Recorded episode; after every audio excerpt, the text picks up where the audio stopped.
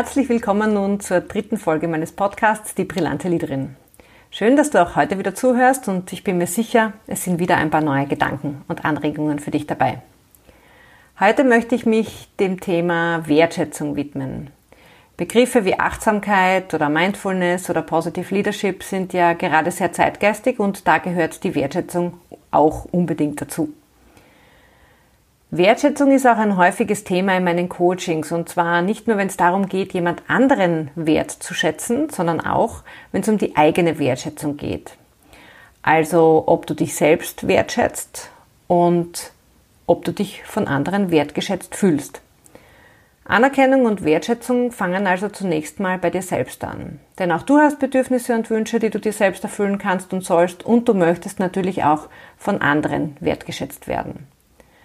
Wie schon kurz in Folge 1 angerissen, geht es ja für dich als brillante Leaderin auch darum, sehr äh, in deine Eigenverantwortung zu gehen. Also gut für dich selbst zu sorgen, damit du eine Ressource für andere sein kannst. Ich bin mir sicher, dass du im Umgang mit deinen Mitmenschen und in deiner Führungsarbeit sehr bemüht bist, anderen Wertschätzung entgegenzubringen. Heute möchte ich aber auf einen anderen Aspekt näher eingehen, nämlich auf die Frage, Wertschätzt du deine Mitarbeiterinnen und Kolleginnen in einer Form, dass sich diese auch wirklich wertgeschätzt fühlen? Also kommt die Wertschätzung, die du ihnen nach bestem Wissen und Gewissen gibst, auch wirklich bei ihnen an? Wahrscheinlich ist ein erster Impuls Ja zu sagen und das kann ich sehr gut nachvollziehen, denn wenn wir anderen Anerkennung entgegenbringen, dann gehen wir meist davon aus, dass sie genau dieselbe Form der Anerkennung möchten, wie wir sie gern von ihnen hätten. Also sie erwarten quasi das Gleiche was wir gerne hätten. Das muss aber gar nicht der Fall sein. Wahrscheinlich ist ein erster Impuls Ja zu sagen und das kann ich sehr gut nachvollziehen, denn wenn wir anderen Anerkennung entgegenbringen, glauben wir oft, dass sie sich dieselbe Form der Anerkennung wünschen wie wir. Das muss aber gar nicht so sein. Und so kann es passieren, dass die bestgemeinte Wertschätzung bei anderen nicht wirklich ankommt. Vielleicht magst du ja mal kurz drüber nachdenken, wie du anderen deine Wertschätzung zeigst, ob du da ein gewisses Muster hast oder was du konkret tust und worauf du dabei achtest. Wertschätzung zu geben ist in jedem Fall ein gutes Investment. Aber jeder und jede wünscht sich zumeist eben etwas anderes. Studien sagen, dass ungefähr 79 Prozent der Mitarbeiter das Unternehmen, für das sie arbeiten, deshalb verlassen, weil sie sich zu wenig wertgeschätzt fühlen. Dabei ist die Frage, ob sie wirklich nicht wertgeschätzt werden oder ob die Wertschätzung einfach nicht bei ihnen ankommt, weil sie sich eben etwas anderes erwarten. Ich finde, das ist jedenfalls ein ganz schön hoher Prozentsatz, oder? Meinst du nicht auch? Also Wertschätzung hat ähm, demnach eine sehr hohe Bedeutung in der Führungsarbeit und wenn sie dann auch noch richtig umgesetzt wird, dann ist sie so richtig wirksam. Worauf du also jetzt achten kannst, dass deine Wertschätzung, die du deinen Mitarbeiterinnen entgegenbringst, auch wirklich ankommt, darum soll es heute gehen. Inspiriert zu diesem Podcast-Thema hat mich das Buch von Gary Chapman und Paul White, The Five Languages of Appreciation, also die fünf Sprachen der Wertschätzung. In jahrelangen Studien haben die beiden amerikanischen Wissenschaftler so einiges über Wertschätzung herausgefunden. Und sie haben fünf Arten oder wie sie es nennen, Sprachen der Wertschätzung definiert. Sprachen deshalb, weil es darum geht, einander ja zu verstehen. Ich möchte dir diese fünf Varianten in diesem Podcast vorstellen und dir näher bringen, worauf es bei jeder einzelnen ankommt, also wie sie wirksam eingesetzt werden kann.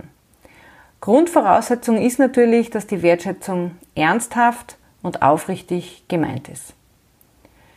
Die erste Sprache nennen White und Chapman Words of Affirmation, also zu Deutsch so etwas wie Worte der Bestärkung. Das ist eine Form der Wertschätzung, die du sicher gut kennst. Hier geht es vor allem um die Bestätigung des Charakters, die inneren Werte einer Person, wie zum Beispiel Selbstdisziplin, Durchhaltevermögen, Ehrlichkeit, Integrität, Geduld, Herzlichkeit und so weiter. Es geht aber auch um Persönlichkeitszüge, wie zum Beispiel wenn man bewundert, wie jemand in seiner Arbeit organisiert ist und woran du das erkennen kannst. Oder wie viel jemand in kurzer Zeit im Projekt X weitergebracht hat. Oder wenn jemand besonders viel Durchhaltevermögen im Projekt Y gezeigt hat. Wichtig ist, dass dein Feedback sehr spezifisch, konkret und vor allem echt ist.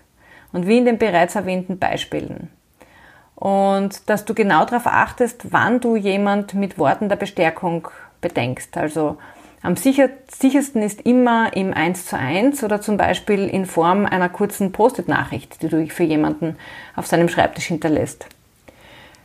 Nicht jeder mag es nämlich in der Öffentlichkeit gelobt zu werden oder vor anderen oder überhaupt noch auf eine Bühne geholt zu werden. Da kann auch die aufrichtig gemeinte Wertschätzung schnell mal nach hinten losgehen. Die zweite Sprache der Wertschätzung ist die Quality Time, also Zeit miteinander zu verbringen. Hier gibst du einer anderen Person das Wertvollste, was du hast, nämlich deine Zeit. Es geht um deine persönliche Aufmerksamkeit, aber wichtig ist auch, dass du zwischen den Arten Zeit zu verbringen differenzierst, denn sonst gehen sie am Ziel vorbei. Menschen, die sich durch Quality Time wertgeschätzt fühlen, wünschen sich deine ungeteilte Aufmerksamkeit oder auch die von einer anderen Person. Also die wünschen sich zum Beispiel qualitätsvolle Gespräche über ihre Gedanken und Gefühle. Und da geht es darum, dass du ihnen einen Raum gibst und nicht sofort ähm, ins Analysieren des Problems oder dann ähm, mit der Lösung kommst. Zur Quality Time gehören auch gemeinsame Erlebnisse und Erfahrungen, also Betriebsausflüge, solche Dinge, Team-Events, was auch immer, Abendessen. Aber für manche gehören auch dazu, in einer kleinen Gruppe an einer Aufgabe zu arbeiten, die vielleicht jetzt auch nicht unmittelbar mit dem Job zu tun hat, sondern irgendetwas Zusätzliches erarbeitet. Die dritte Sprache sind die Acts of Service, also jemanden zu unterstützen und zur Hand zu gehen. Wichtig dabei ist, dass deine eigenen Verantwortlichkeiten und Aufgaben abgedeckt sind, bevor du dich anderen zuwendest. Wenn du jemand anderen bei einer Aufgabe unterstützen willst, dann ist es aber zunächst äußerst wichtig zu fragen, bevor man hilft. Und nicht einfach anzunehmen, dass du weißt, was der andere denn möchte oder welche Unterstützung er oder sie denn überhaupt braucht. Und ein weiterer Punkt ist dann genau die Unterstützung anzubieten, die der andere aber auch möchte. Also es auch genau so zu machen, wie der andere das gerne hätte und nicht wie du es möchtest. Und das ist wahrscheinlich die schwierigste Übung. Deine eigene Haltung dabei ist auch wichtig. Wenn du unwillig bist, aber trotzdem deine Unterstützung anbietest, kommt es nicht so aufrichtig rüber. Überprüfe also zuerst auch deine Haltung, bevor du dich anbietest. Und ganz wichtig ist, beende, was du begonnen hast. Nichts ist schlimmer, als wenn jemand mitten in der Umsetzung wieder allein gelassen wird. Daher komme ich wieder auf den ersten Punkt zurück. Achte darauf, dass deine wichtigsten und dringlichsten Aufgaben gemacht sind oder du sie delegiert hast. Die vierte und für manche eine eher merkwürdig wirkende Form der Wertschätzung sind die Tangible Gifts. Damit sind kleine persönliche Geschenke gemeint. Hier geht es also nicht um die Compensation und Benefits, die jedes Unternehmen äh, seinen Mitarbeitern zur Verfügung stellt. Hier geht es um eine ganz persönliche Zuwendung. Eventuell auch noch mit einer handgeschriebenen Notiz dazu zum Beispiel. Selbstgebackene Kuchen oder auch Marmeladen sind beispielsweise die häufigste Art, ein solches Geschenk zu machen, um sich bei jemandem zu bedanken. Aber auch freie, bezahlte Zeit kann ein Geschenk sein. Stell dir zum Beispiel vor, deine Mitarbeiterin Maria hat nie Zeit, ein wenig Schaufensterbummeln zu gehen äh, und in Ruhe ein paar Besorgungen für sich zu machen. Weil sie ist alleinerziehende Mama und muss meist direkt von der Arbeit in den Kindergarten rauschen, um die Kinder zu holen. Du weißt, dass das ein Thema für sie ist und dass sie sich über zwei bis drei freie Stunden an einem Nachmittag sehr freuen würde um mal ein bisschen bummeln zu gehen. Sie würde dich allerdings nie darum bitten, ihr mal diese Zeit von der Arbeit freizugeben. Das wäre also zum Beispiel so ein persönliches Geschenk, das du ihr machen könntest. Manchen kann es zum Beispiel viel bedeuten, eine längere Mittagspause machen zu dürfen oder an gewissen Tagen später in die Arbeit kommen zu dürfen. Natürlich muss das alles im Rahmen und in den gesetzlichen Vorgaben der Organisation und zu den Anforderungen des jeweiligen Jobs passen. Das ist eh ganz klar. Aber wenn du hier mal ein wenig über den Tellerrand schaust, was denn so alles möglich wäre, dann wirst du draufkommen, dass da schon einiges möglich ist und das kann durchaus zur Motivation in deinem Team beitragen. Ja, und natürlich gibt es auch No-Gos, nämlich das sind zum Beispiel Geschenke, bei denen sich der Schenkende gar nichts dabei gedacht hat. Zum Beispiel Schokolade für einen Diabetiker oder Firmenlogo gebrandete Kleidungsstücke als spezielles Danke für sehr engagierte Mitarbeiterinnen oder übrig gebliebene Merchandisings nach einer Messe oder, habe ich auch schon mal gesehen, den Kalender vom letzten Jahr. Unglaublich, habe ich auch schon mal gehört, dass das vorkommen soll. Physical Touch, also die physische Berührung, ist eine weitere Form der Wertschätzung. Und das ist natürlich auch sehr kulturspezifisch, nämlich was an Nähe und Distanz in einer Kultur als passend empfunden und adäquat angesehen wird und was nicht. Und gerade auch in Zeiten von MeToo kann eine Berührung schnell missverstanden werden. Seit Covid-19 ist es sicher noch ein sensitiveres Thema als davor. Aber dennoch möchte ich die, ähm, die Berührung hier, also den Physical Touch hier mit aufnehmen.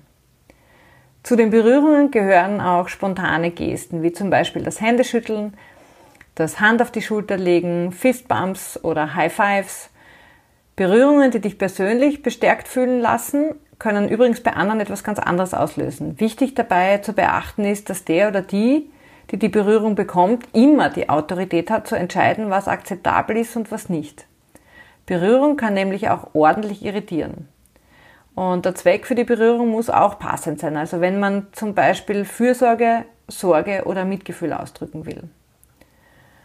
Achte auch drauf, was die Körpersprache von jemand anderem verrät, wenn man ihn oder sie berührt. Wird der Körper zum Beispiel steif und verkrampft oder wendet sich dir jemand zu? Meist gilt, wenn ich andere berühre, mag ich es auch berührt zu werden. Das ist durchaus so ein Indikator, an dem du festmachen kannst, ob jemand äh, gerne äh, physisch berührt werden möchte. Und je informeller das Setting, desto mehr solltest du aber darauf achten, wie Berührung wirkt. Ja, welche glaubst du sind denn die am meisten bevorzugten Formen der Wertschätzung? Es sind die Worte der Bestärkung und Anerkennung und die Quality Time. Junge Menschen der nächsten Generation fühlen sich vor allem durch freie Zeit, durch schnelles und konkretes Feedback sowie durch die Mitarbeit in Gruppenprojekten bestärkt. Also auch die Gruppenleistung vor die Einzelleistung zu stellen. Viele empfinden es sogar als beleidigend, wenn nur eine Person aus der Gruppe herausgepickt und gelobt wird. Ja, und dann gibt's noch die spannende Frage, die ich vor kurzem in einem Coaching mit einer jungen Teamleiterin gestellt bekommen habe, nämlich was mache ich, wenn ich ein Teammitglied oder eine Kollegin nicht wertschätze? Wenn ich die gar nicht toll finde und wenn ich mir ganz schwer tue, irgendetwas, was sie gemacht hat, äh, besonders hervorzuheben. Naja, da wir ja immer über die Echtheit und Aufrichtigkeit sprechen, solltest du also in keinem Fall so tun, als ob du sie toll findest. Es gibt äh, dabei sogenannte innere und externe Faktoren, warum man jemanden nicht wertschätzen kann oder warum man den Blick dafür verloren hat. Die inneren Faktoren haben ganz viel mit dir zu tun. Schau also mal, was dein eigenes Thema dahinter ist. Hast du zum Beispiel sehr hohe Ansprüche an dich? und damit auch an andere? Und neigst du dazu, andere eher zu kritisieren? Oder wenn dich das Verhalten von jemandem irritiert, zum Beispiel wenn jemand dauernd positiv ist und du äh, für dich das gar nicht glauben kannst, also die Irritation daraus resultiert, weil jemand etwas komplett anders macht, als du es machen würdest. Oder weil der Lebensstil von, jemand, von jemandem ganz anders ist als deiner. Zum Beispiel Early Birds, die um 5 Uhr bereits voll konzentriert arbeiten oder Nachteulen, die erst um Mitternacht so richtig produktiv werden oder freakige Kleidung, auffallende Frisuren, Nasenringe, was immer, ja. Vielleicht auch, weil du nicht die richtigen Informationen über jemanden hast. Das kann auch aus einer schlechten Kommunikationskultur im Unternehmen resultieren. Was ich in diesem Zusammenhang immer wieder erlebe, sind beispielsweise Fragen, ob jemand nicht im Büro sein sollte, wenn er oder sie gerade abwesend ist. Wobei bei dieser Frage oft nicht bedacht wird, was denn der konkrete Job der jeweiligen Person ist. Weil wenn es jemand ist, der sich um die anderen im Unternehmen kümmern soll, wie zum, zum Beispiel jemand in der IT-Administration, dann ist es ganz klar, dass der nicht viel am Platz sein wird.